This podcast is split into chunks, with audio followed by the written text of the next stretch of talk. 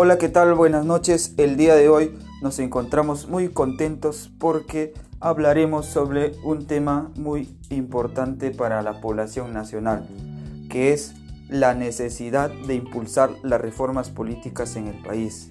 Como bien sabemos, en los últimos años el país ha sido golpeado duramente por la corrupción y por los malos políticos que manejan a su antojo nuestro país.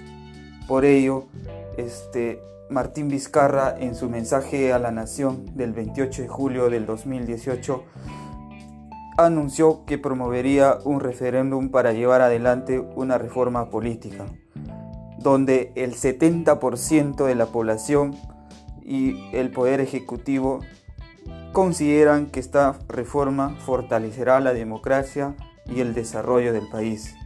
Sin embargo, un porcentaje de la población y algunos legisladores no muestran voluntad por apoyar estas reformas. En nuestro caso, como grupo, consideramos que se debe impulsar y ejecutar estas reformas políticas para el mejor funcionamiento y desarrollo de nuestro país.